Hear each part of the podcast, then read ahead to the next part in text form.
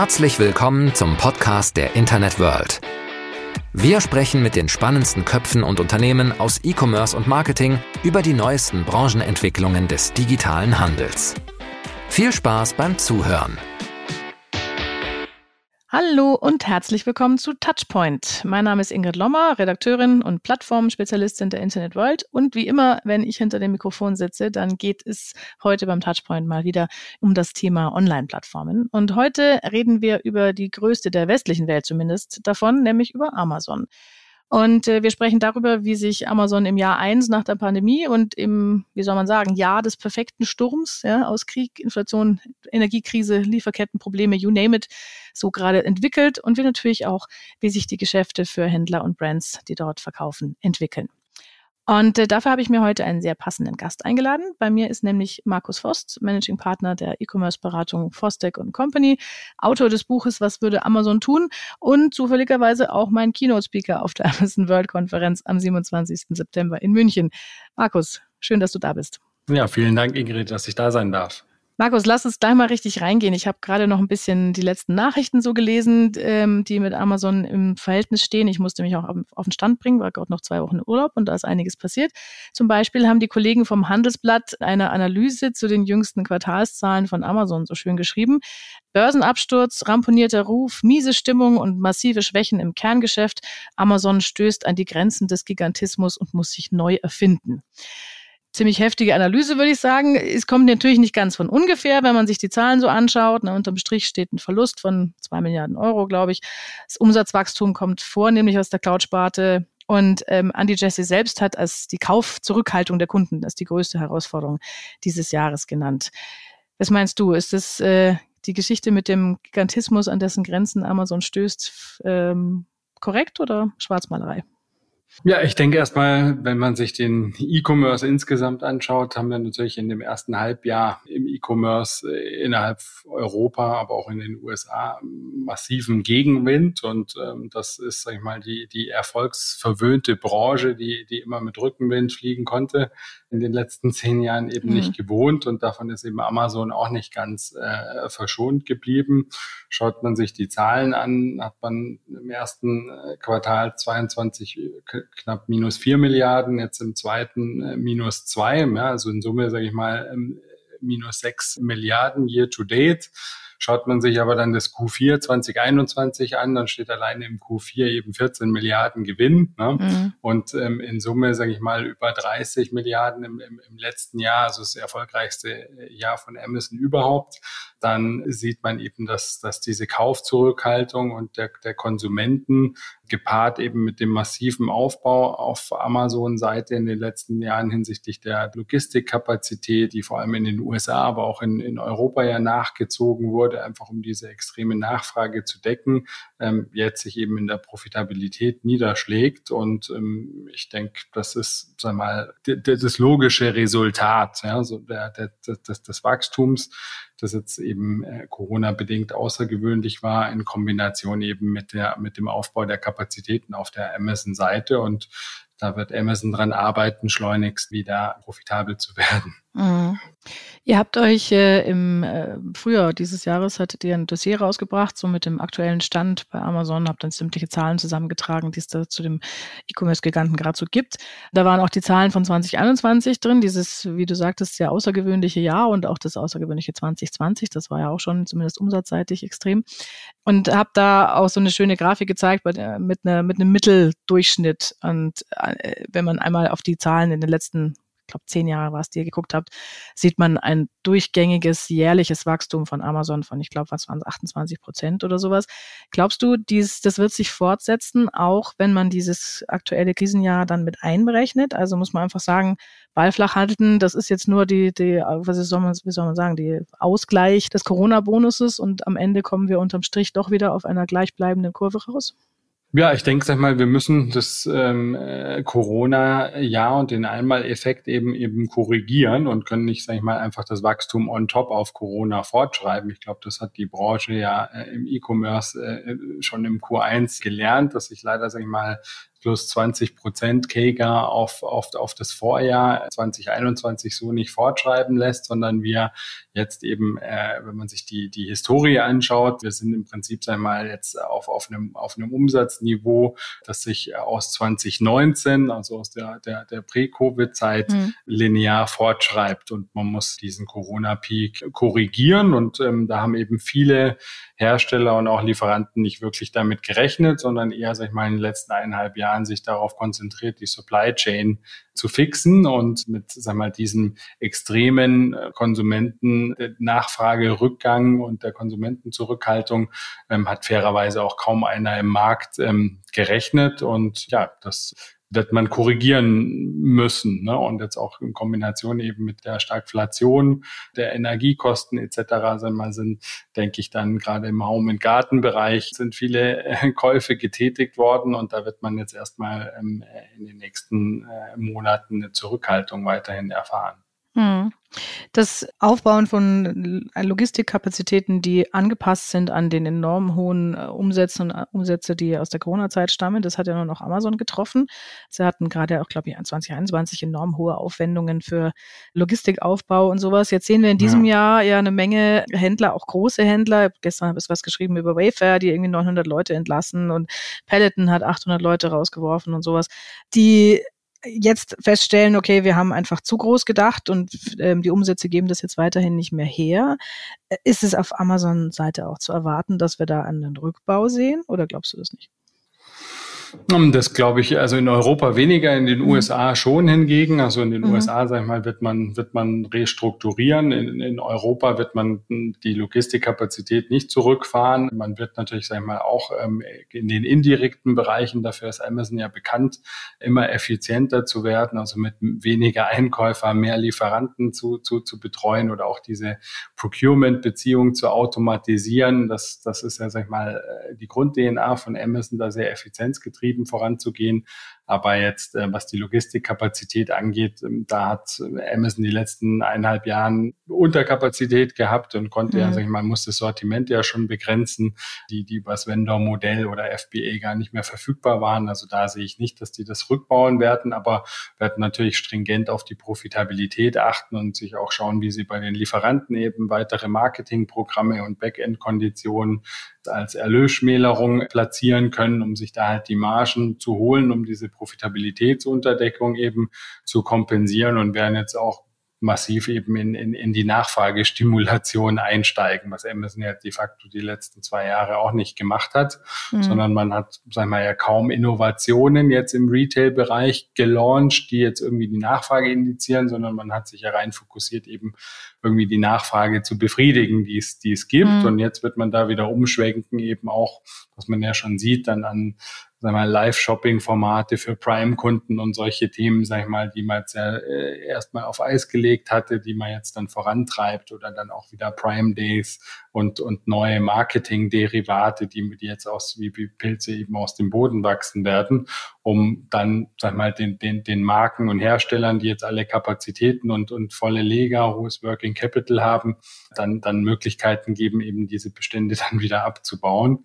Ähm, und das, das sind eher die Themen, die ich da äh, se sehe. Ne? Aber dass mhm. die Logistik irgendwie abbauen werden, da in Europa nicht. Mhm. Ja, das kann ich mir eigentlich auch nicht vorstellen bei dem ganzen Arbeit, die da reingeflossen ist, die letzten Jahre das aufzubauen. Aber wenn ich das richtig raushöre, kommen auf Vendoren vor allem mal wieder harte Jahresgespräche zu, oder? Ja, absolut. Also ich denke, seit 2019 hat er, sag mal, also bis 2018 hat Amazon ja eher so diesen Selection-Fokus gehabt, immer mehr Sortimente, breitere Sortimente onzuboarden, auch weniger profitabilitätsorientiert. Und seit 2019 gab es ja schon diesen mhm. Strategieschwenk, auch in Europa auf Profitabilität äh, zu achten, was ja dann auch ganz gut gelungen ist, wie man sich, sag mal, in den Amazon-Zahlen ja dann auch anschauen kann. Und jetzt, sag mal, haben wir wieder zwei Jahre des Wachstums gehabt während Corona, ja, wo, sag mal, natürlich auch die äh, Fokussierung auf der Supply Chain lag. Und jetzt ganz klar, sag ich mal, werden die Einkäufer da äh, versuchen, die Profitabilität zu optimieren. Und das geht halt letzten Endes äh, nur in der Amazon-Welt über den Lieferanten, ja. Mhm. Ihr betreut ja einige größere ähm, Händler auch, die oder äh, Marken eher, die mit Amazon zusammenarbeiten, teilweise im Vendor, teilweise im Seller, teilweise als Hybridmodell. Wie ist denn da die Stimmung so bei deinen Kunden, die auf Amazon unterwegs sind?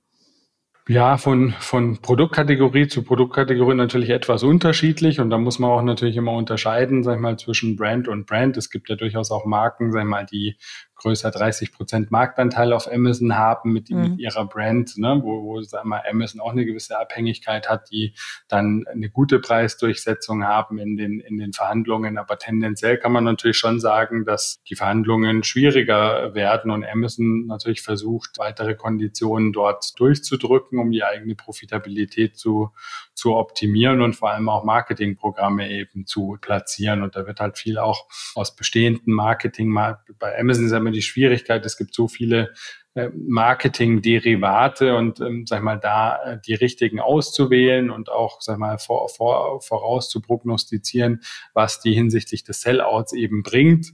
Das ist gar nicht so trivial und ähm, das ist aber auf der anderen Seite eben wichtig, weil es halt die Profitabilität massiv beeinflusst.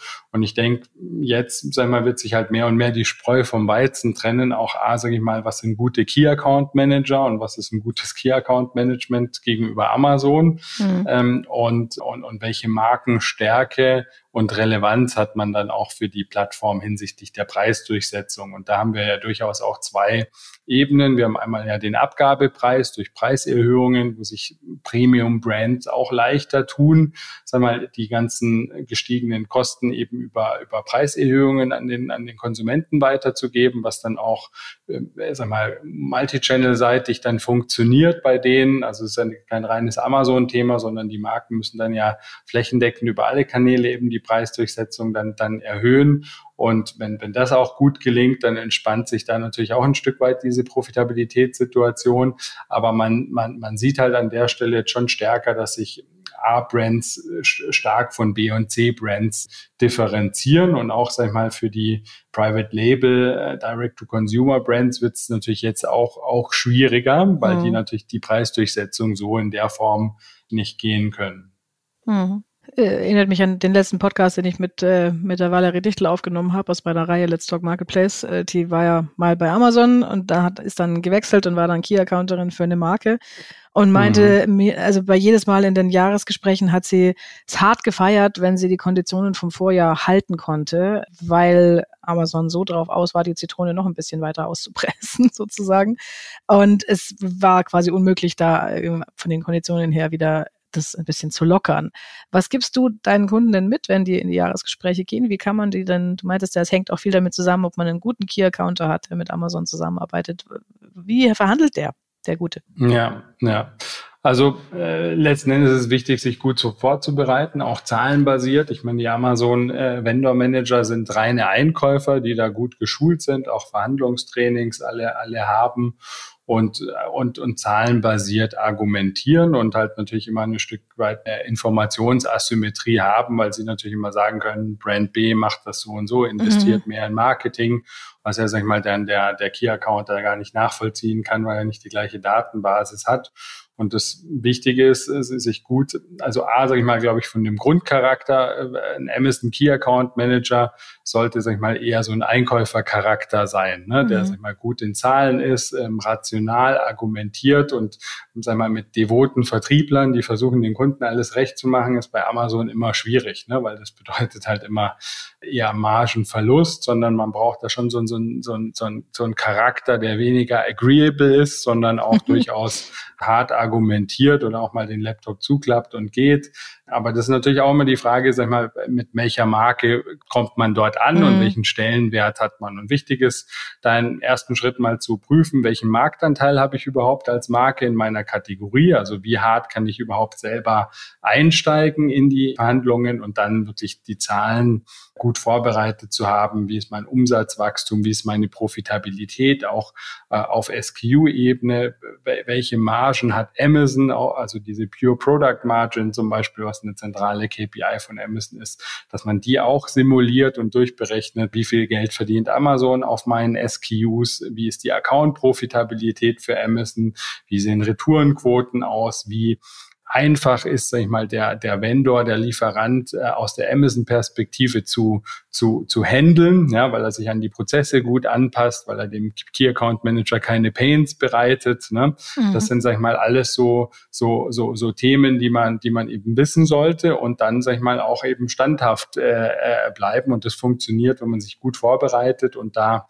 wir unterstützen ja häufig auch solche Verhandlungen dann vor Ort und begleiten da die Marken oder führen auch die Verhandlungen durch. Und da, da macht es halt Sinn, einfach rational zu bleiben ne? und halt ähm, faktenbasiert zu argumentieren und, und, und, und auch nicht, nicht klar. Also natürlich je nach Marke, aber, aber als, als Premium-Marke, sag mal, gibt es eigentlich selten Grund, äh, im Jahresgespräch federn zu lassen, immer unter der Voraussetzung aber, dass man auch die Profitabilität aus der Amazon-Perspektive eben hochhält. Und das mhm. sind halt natürlich auch Indikatoren wie die Preisabweichungen vom UVP, wenn die halt bei einer Marke sehr hoch sind, weil es Preiserosionen gibt, weil viele Discounts gefahren werden in anderen Distributionskanälen außerhalb von Amazon und Amazon dann diese Preise matcht, dann führt das zu niedrigerer Profitabilität für Amazon. Ne? Mhm. Und ähm, am Ende, sag ich mal, muss man berücksichtigen, dass halt so eine Partnerschaft halt sehr rational geprägt ist und beide Seiten Geld verdienen wollen. Ne?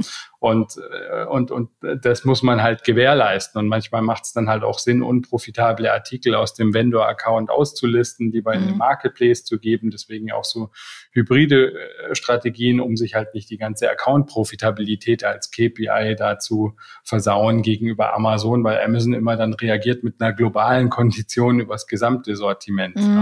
Mhm. Ne? Und das sind halt so Dinge, sage ich mal, wo halt, ähm, wo es gute Key-Accounter braucht, ne? die die Systematik Mathematik verstehen, die gut in Excel sind und auch rechnen können und halt faktenbasiert argumentieren. Und ähm, da gibt's halt schon auch große Unterschiede im Markt. Und ich meine, es gibt natürlich ja auch vom Größenverhältnis, wir haben ja über zwölf Mandanten, die in Europa eben über 100 Millionen Euro Umsatz machen mit Amazon als, als Kanal, ne, wo es mit Abstand der größte Account ist, wo ein großes Amazon-Team dann auch auf dem Account arbeitet. Und klar, sag ich mal, das ist dann natürlich alles sehr, sehr professionell und vom Reifegrad dann auch, auch hoch.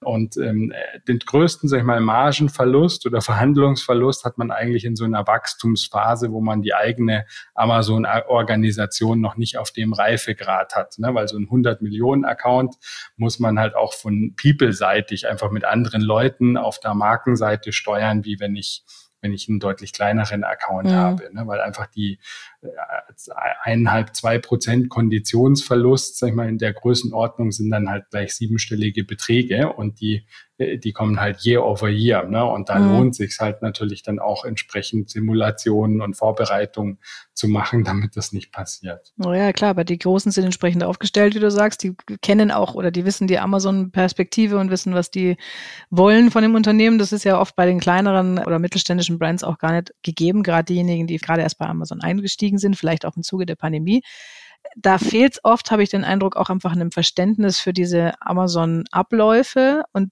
für das, was Amazon eben eigentlich will. Weil das oft ganz anders ist als in einem Verhandlungsgespräch jetzt vielleicht, das man so kennt aus dem stationären Handel oder so. Und hm, äh, da fehlt es manchmal so einfach dem, an dem Bewusstsein für die dortigen Mechanismen. Absolut, ja. Mhm. Und, und, und es ist schon ein bisschen, sag ich mal, auch kategorienabhängig, zum Beispiel, wenn man mhm. sich jetzt so eine Spielwarenbranche anschaut, ja.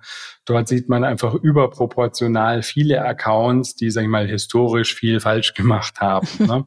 Und das lässt sich auch dann mit, mit, mit, mit guter Beratung nur begrenzt eben mhm. äh, wieder auf einen sehr guten Stand zu bringen, weil einfach die Verträge, die Konditionen über Jahre eben so, so entwickelt und etabliert wurden. Und eigentlich bräuchten die viele davon einen kompletten Restart.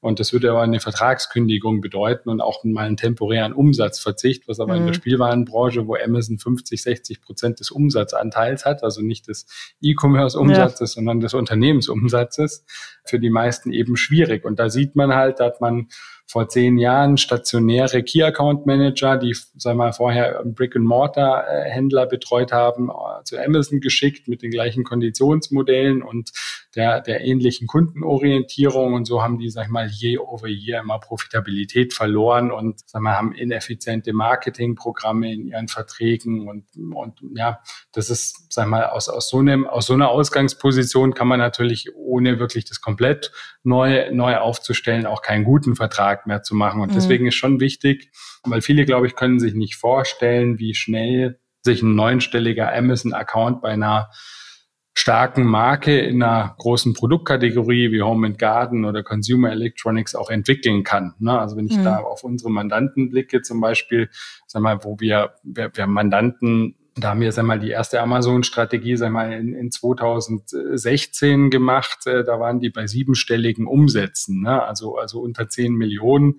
Und äh, wenn man da heute drauf schaut oder schon seit dem Jahr 2020, 2021 sind die deutlich über 100 Millionen Euro. Ne? Mhm. Und bei diesem Wachstum, sag ich mal, ist natürlich da, da muss man halt die Organisation gucken, dass man die vor die Welle bekommt hinsichtlich der Professionalisierung. Ne? Mhm. Und nicht, dass die, dass die so stark nachläuft, weil das ist dann teilweise nicht, nicht revidierbar. Ne? Und deswegen ist es natürlich immer ein großer Vorteil, wenn man den, den Setup von Anfang an halt professionell macht, mhm. weil sich das wirklich sehr schnell amortisiert und anderweitig auch, auch teilweise irreversibel ist. Mhm. Ja, wobei ich da oft den Eindruck habe, dass man, dass der Berater, der die Strategie vor dem Einstieg anmahnt, da oft ein bisschen der Rufer in der Wüste ist, den keiner hört. Das habe ich nämlich auch schon öfter gehört. Jetzt kommt aber dieses Jahr natürlich noch ein anderes Problem, finde, zumindest habe ich den Eindruck mit dazu für diese Verhandlungsgespräche, nämlich dass die Position von Amazon und auch von anderen Marktplätzen sich ja innerhalb des E-Commerce auch noch verschiebt bzw. verstärkt,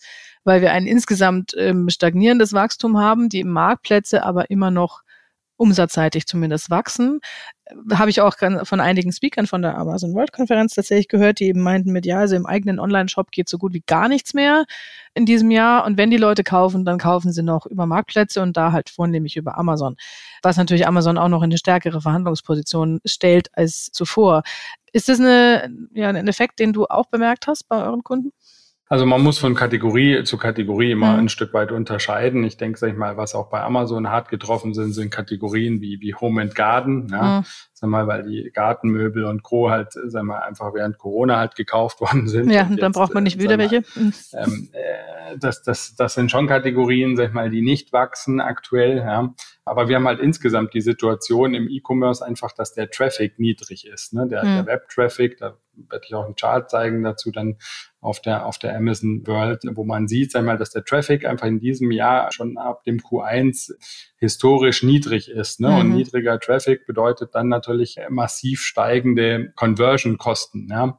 und Kundenakquisitionskosten. Und äh, das, das ist eines der Hauptprobleme auch bei einem Direct-to-Consumer-Shop. Ja. Wir haben wenig Traffic ja. und, und die, und die Marketingmaßnahmen, sag mal, Buhlen, äh, die, die, die dann zunehmen ja sogar auch. Ja. Also die Nachfrage nach Marketing, ja, wenn der, wenn der, wenn der Umsatz ausbleibt, wird der, wird der höher. Ja. Dadurch steigen, sag ich mal, teilweise auch die, die, die Klickkosten und es gibt zu wenig konvertierbares Traffic-Potenzial. Ne? Mhm. Und das, das führt einfach sag mal, zu schon sehr, sehr hohen Kosten, weswegen dann viele, einfach weil sich es nicht rechnet, in dem Direct-to-Consumer-Shop, im eigenen Webshop, dann die Marketingmaßnahmen runtergefahren haben, ja, weil es unprofitabel wird. Und dann geht natürlich halt, wenn man da organisch nicht gut aufgestellt ist, sondern alles auf Performance-Marketing aufgebaut hat, dann geht halt natürlich nicht mehr viel, weil man halt komplett, sag ich mal, die ganze Luft, die man reinbläst, dann rausnimmt aus den Segeln. Ne? Mhm. Und ähm, bei Amazon hat man halt natürlich zumindest immer einen Grundtraffic, ja, der halt, sag ich mal, zumindest mal bei 50, 60 Prozent ist, den man halt auch nicht verliert, wenn man PPC zurückfährt und eine gute Sichtbarkeit eben hat. Ne? Mhm. Also Amazon ist natürlich schon eine Produktsuchmaschine nach wie vor, die, die seinen Grundtraffic hat und auch, sag mal, ohne Performance-Marketing-Aktivitäten auf der Amazon-Plattform gibt es halt auch noch einen Grundtraffic, der halt in vielen Direct-to-Consumer-Shops halt dann nicht mehr da ist. Und das ist natürlich im Verhältnis dann in, in so einer Phase ist Amazon dann, dann ein, attraktiverer Kanal, ja, wie der eigene Webshop. ist ja ohnehin so, wenn man eine GOV mal richtig rechnet und die Kosten sauber zuallokiert, ist Amazon ja nicht wirklich ein teurerer Kanal als der eigene Webshop. Ne? Also die, die Laienmeinung ist ja hier meistens die, dass man im eigenen Webshop deutlich höhere Margen hat und so.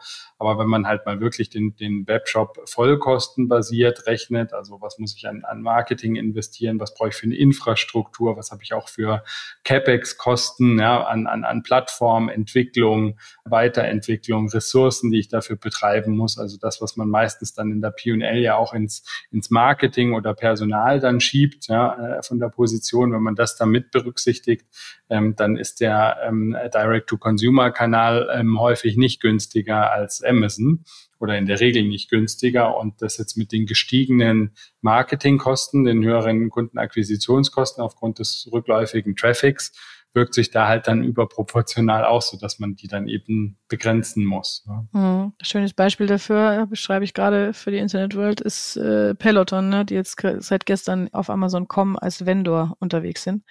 Die eigentlich immer so das, das Vorzeigebaby für die DTC-Branche waren mit Direktvertrieb und bloß kein Handel und dergleichen.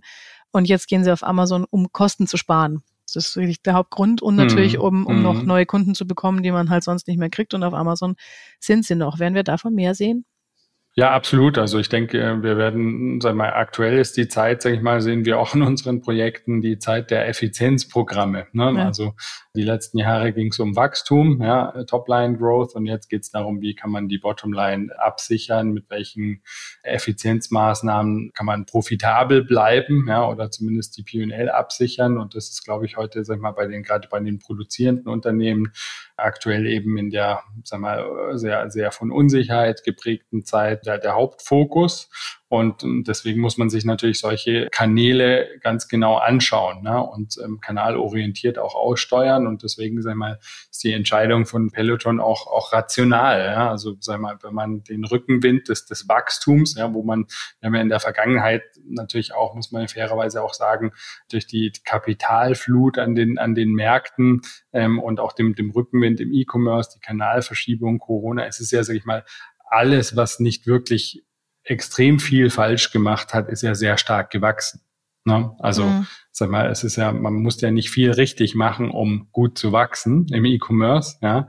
Und äh, die, die Situation gibt's halt jetzt nicht mehr. Jetzt kommt es halt wirklich auf gute handwerkliche Arbeit an, ja, und, und letzten Endes muss man, muss man sich auch von Dingen trennen, die man sich eben nicht mehr leisten kann, weil man den Wachstumscase nicht, nicht mehr hat und eben äh, auf die Profitabilität mehr, mehr, mehr achten muss. Und deswegen sehe ich da absolut einige Direct-to-Consumer-Modelle, die sich da umorientieren müssen in, in Zeiten, wo, wo die Marketingkosten einfach, einfach zu hoch sind. Mhm. Wenn wir bei Effizienzdenken sind, auch, auch das Amazon-Geschäft muss ja angeschaut werden dieses Jahr, muss überprüft werden, ob es profitabel ist und gut läuft. Was sind so, so Tipps, die du mitgeben würdest für, ich bringe mein Amazon-Geschäft jetzt auf Vordermann so, dass es profitabel geht und ich das Beste aus der Scheißsituation aktuell rausholen kann? Ja, ja, also wir nennen das bei uns immer Amazon Performance Management, APM. Mhm. Ähm, und ähm, das ist im Prinzip, ich mal, es ist, sind es Realtime Controlling Lösungen, die äh, das Bindeglied zwischen der Strategie und der Umsetzung darstellen. Also quasi die taktische Aussteuerung, was mache ich unter welche, zu welchem Zeitpunkt unter den gegebenen Bedingungen mit meiner SKU. Ne?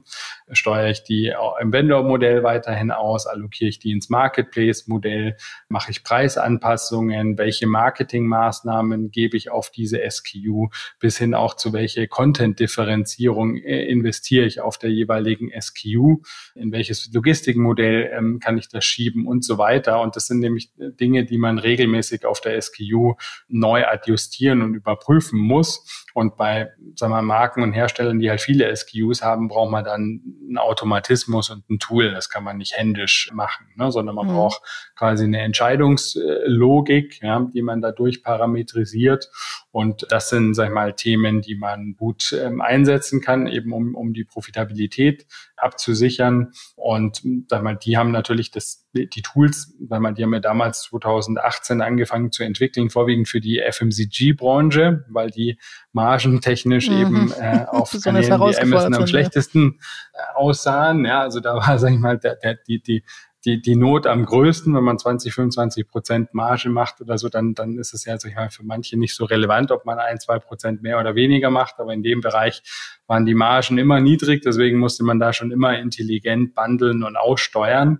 Und das ist jetzt, sag ich mal, ein Thema, was natürlich wunderbar auch auf andere Produktkategorien anwendbar ist. Und ähm, wenn man dann auch eine hybride Strategie, sag ich mal, am Ende halt, also was bedeutet eine hybride Strategie auf Amazon? Ich habe die Option, das Vendor-Modell und das Marketplace-Modell äh, parallel zu nutzen. Die Option alleine, sage ich mal, macht ja noch kein gutes Business, sondern die Entscheidung, was tue ich, zu, unter welchen Bedingungen, zu welchem Zeitpunkt mit meiner SKU. Das ist ja, sage ich mal, Amazon ist ja hier ein börsenähnliches Konstrukt die Online-Street-Preise, die Abgabepreise, äh, die, die ändern sich in Echtzeit, ja, minütlich. Man, man, man hat auch Out-of-Stock-Situationen bei Wettbewerbern, wo man Preisanpassungen durchsetzen kann. Man hat, man, man kann sogar Arbitrage-Effekte aus Marketing-Themen ja ziehen, ja, indem, dass man, wenn jemand Performance-Marketing-Kampagnen eben massiv durchführt, dass man, sag ich mal, seine SKU eben optimiert, um den Kunden dann in der Selektionsphase dann abzugreifen, für die aber ein anderer Lieferant geworben hat und so weiter.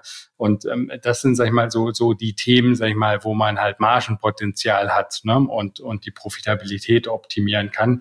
Alleine, dass man, sag ich mal, Vendor und Marketplace parallel tun kann, sag ich mal, macht er noch keinen, also das ist, sagen wir mal, eine Strategie in Anführungszeichen oder die Option, die Möglichkeit zu haben. Aber die Intelligenz äh, heute oder sagen wir auch schon in den letzten Jahren, aber vermehrt liegt darin, welche Entscheidung treffe ich mit meinem Sortiment. Mhm.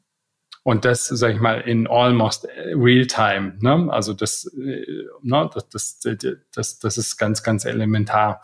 Und das ist natürlich dann technisch auch nicht so, so einfach. A, braucht man Tools, Entscheidungslogiken und B, muss man es halt auch umsetzen. Ne? Und deswegen, sag ich mal, ist ein, ist, sag ich mal, ein guter Amazon Key Account Manager ist, sag ich mal, kein, kein klassischer talkative Vertriebsguy, ja, der, mhm. sag ich mal, gern mit dem Kunden redet, sondern das ist jemand, der, der, der, der gut in Excel ist, der gut vielleicht SQL-Abfragen Umfragen machen kann, der sehr rational ist und der ein absolutes Arbeitstier ist, ja, mhm. ähm, und, und, und hier diese Maßnahmen auch auf die Straße kriegt, ne, und das ist halt einfach, an Amazon zu steuern, ist einfach viel Arbeit, viel operatives Umsetzen sozusagen, ne? mit diesem Sortiment. Das ist, sag ich mal, eigentlich vergleichbar. Wir, wir vergleichen es immer mit wirklichen Daytradern ne? im Aktienhandel. Ne? Man muss die SQ beobachten, man muss äh, sich anschauen, wie verändert sich der Marktanteil, ähm, welcher Demand steht da dahinter, wie sind die Out-of-Stock-Situationen bei Wettbewerbern, welche, welche Marketingmaßnahmen machen die. Und fairerweise muss man sagen, gibt es da natürlich auch noch nicht wirklich so die One-Fits-All-Tools, äh, mhm. ja, wo man sagt, ja. man hat eine Lösung und die steuert das sozusagen hier durch, sondern man muss sich da viel äh, selber zusammenbauen, ja, damit, damit das gut, gut funktioniert. Und hier kann man sich auch wirklich differenzieren. Und das ist eigentlich, sag ich mal, das, was, worauf es heute bei Amazon ankommt. Ja, die Automatisierung, die kluge Automatisierung, soweit es geht, aber dann eben auch jemand, der wirklich in Echtzeit da sitzt und äh, tweakt und anpasst und schaut, dass man noch ein bisschen mehr rausholen kann davon. Aber die Leute muss man natürlich auch erstmal finden und kriegen und bezahlen können. Aktuell im Markt ist auch nicht so einfach. Aber Absolut, gehen wir vielleicht ja. zum Schluss, ich muss ein bisschen auf die Zeit gucken, noch von diesem klassischen Daily Business im Amazon ein bisschen weg und überlegen mal, man sagt ja eigentlich auch immer, in der Krise soll man investieren, ja, und da ergeben sich Möglichkeiten und da nur nur zu sparen hat jetzt vielleicht auch nicht immer Sinn, vor allem bei den Unternehmen, die vielleicht noch ein bisschen Reserven haben, um das Amazon-Geschäft gleich noch weiterzubringen. Was sind denn interessante Entwicklungen, bei denen du sagen würdest, äh, auf Amazon, wer jetzt noch Potenzial hat und ähm, Personal und Kapital dafür, der sollte sich das mal anschauen und da vielleicht rein investieren, weil man sich jetzt unter Umständen absetzen kann von der Konkurrenz, wenn man da drauf setzt. Du hattest vorhin mal Live-Shopping erwähnt. Gibt es noch andere Dinge? Ja, ich denke, dass es viel, sag mal, auch, auch nach wie vor Basisthemen sind, die man einfach sauber nachziehen muss, wie, wie die Content-Qualität, ne, die Produktdarstellung, mhm. ähm, die, die, die Hygienefaktoren, die man häufig, weil sie nicht sexy sind, mhm. ähm, dann auch ähm, äh, nicht optimal umsetzt. Ja, und es wird halt, sag ich mal, in der Phase jetzt schon auch eine Konsolidierung geben. Ne? Also weil der Rückenwind, den wir die letzten zwei Jahre hatten, auch mit den massiv hohen Bewertungen, ja. der ist jetzt raus. Das heißt, sag ich mal, es werden sich da auch Marktteilnehmer verabschieden oder die auch ihre Aktivitäten zurückfahren. Das heißt, sag ich mal, die sind dann auch auf der PPC-Marketing-Seite kein, kein Competitor mehr, ne, weil die nicht mehr auf das gleiche Keyword dann, dann mitbieten. Und deswegen, sag ich mal, ist es wichtig, da sehr, sehr äh, solide die Hygienefaktoren solide aufzustellen, sich zu überlegen, welche Content-Qualität brauche ich, wie sehen meine Reviews auch, welche Sichtbarkeit habe ich und wirklich zu überlegen, sag ich mal, rational, was ist das Optimale, was ich mit meiner SKU eben tun kann unter den Bedingungen. Wenn ich viel Sichtbarkeit schon habe, dann kann ich ja PPC-Marketing fast komplett dann rausnehmen ja, und, und meine Profitabilität verbessern und wirklich in diese, diese Tools jetzt. Ne? Also in den, wie gesagt, in den letzten zwei Jahren war man beschäftigt, irgendwie das Wachstum zu, zu maintainen und in Wachstum, sag ich mal, so Wachstum, extremen Wachstumsphasen hat man meistens die, die Prozesse werden vernachlässigt. Ja? Und das ist jetzt ein Thema, sage ich mal, wo man, glaube ich, gut gerade ziehen kann. Gutes Reporting, gutes Performance Management, Realtime BI-Lösungen, ne, die auch eine Zahlentransparenz bieten, dass man mal diese ganzen Steuerungslogiken jetzt so aufsetzt, dass man dann auch überhaupt in der Lage ist, professionell auf einer SQ-Ebene in almost real time steuern zu können. Ne? Mhm. Und das wären die Themen, wo ich mir jetzt sag mal Zeit ist, das, das, das nachzuziehen und äh, sich da, da vorzubereiten, dann für die nächsten ähm, Aufschwung, weil ich denke, sag mal, die, die Kanalverschiebung äh, offline zu online, die wird nicht ausbleiben. Das ist jetzt halt eben ein, ein, ein temporärer Dämpfer, der, sag ich mal, je nachdem, wie sich da die geopolitische Situation entwickelt, auch noch länger gehen kann. Und da, wo sich halt jetzt die, die, die Spreu vom Weizen trennt. Und da kann man, glaube ich, in solchen Phasen nur an der eigenen Organisation arbeiten und die eben besser machen. Ja. Hm. Okay. Erzähl uns zum Schluss noch kurz, was du auf der Amazon World unseren Teilnehmern so in etwa erzählen wirst. Ja, also ähm, in der Tat bin ich ja schon relativ weit fortgeschritten mit, mit dem, was ich erzählen möchte. Klar, natürlich werden wir uns die Zahlen anschauen, auch wo es hingeht aus unserer Sicht. Und ähm, dann auch das Thema heißt ja Amazon Next Level. Und insofern schauen wir uns dann auch sieben Maßnahmen, also sieben sehr konkrete Maßnahmen an, wie man das Amazon-Business dann auch tatsächlich aufs nächste Level heben kann und was halt in 2022 relevant ist, weil sich da, glaube ich, inhaltlich schon stark jetzt differenziert und professionalisiert. Und da werde ich auch den Fokus drauf legen. Mhm. Bin ich auf jeden Fall gespannt. Ich freue mich jedenfalls schon darauf und natürlich auf die ganze Amazon World Konferenz. Äh, kleiner Hinweis an euch, liebe Zuhörer da und Zuhörerinnen da draußen. Ein paar Tickets gibt's noch. Gerne mal auf amazon-world.de vorbeischauen. Und äh, an dich, Markus, vielen Dank fürs Dabeisein und den kleinen Rundumschlag einmal quer übers Amazon-Universum. Tut sich ja eine Menge und irgendwie wird dieses schwierige Jahr auch zu Ende gehen und dann bin ich gespannt, wie es weitergeht. Und ich bin tatsächlich auch sehr gespannt aufs Weihnachtsgeschäft dieses Jahr. Das kann man ja auch noch so gar nicht absehen oder berechnen, wie das ausfallen wird. Wird auch so eine Überraschungstüte. Naja. Absolut. Vielen, vielen Dank dir, Ingrid, dass ich dabei sein durfte. Prima. Und wir sehen uns dann live in München und euch auch sehr gerne, wenn ihr dabei sein wollt. Danke euch.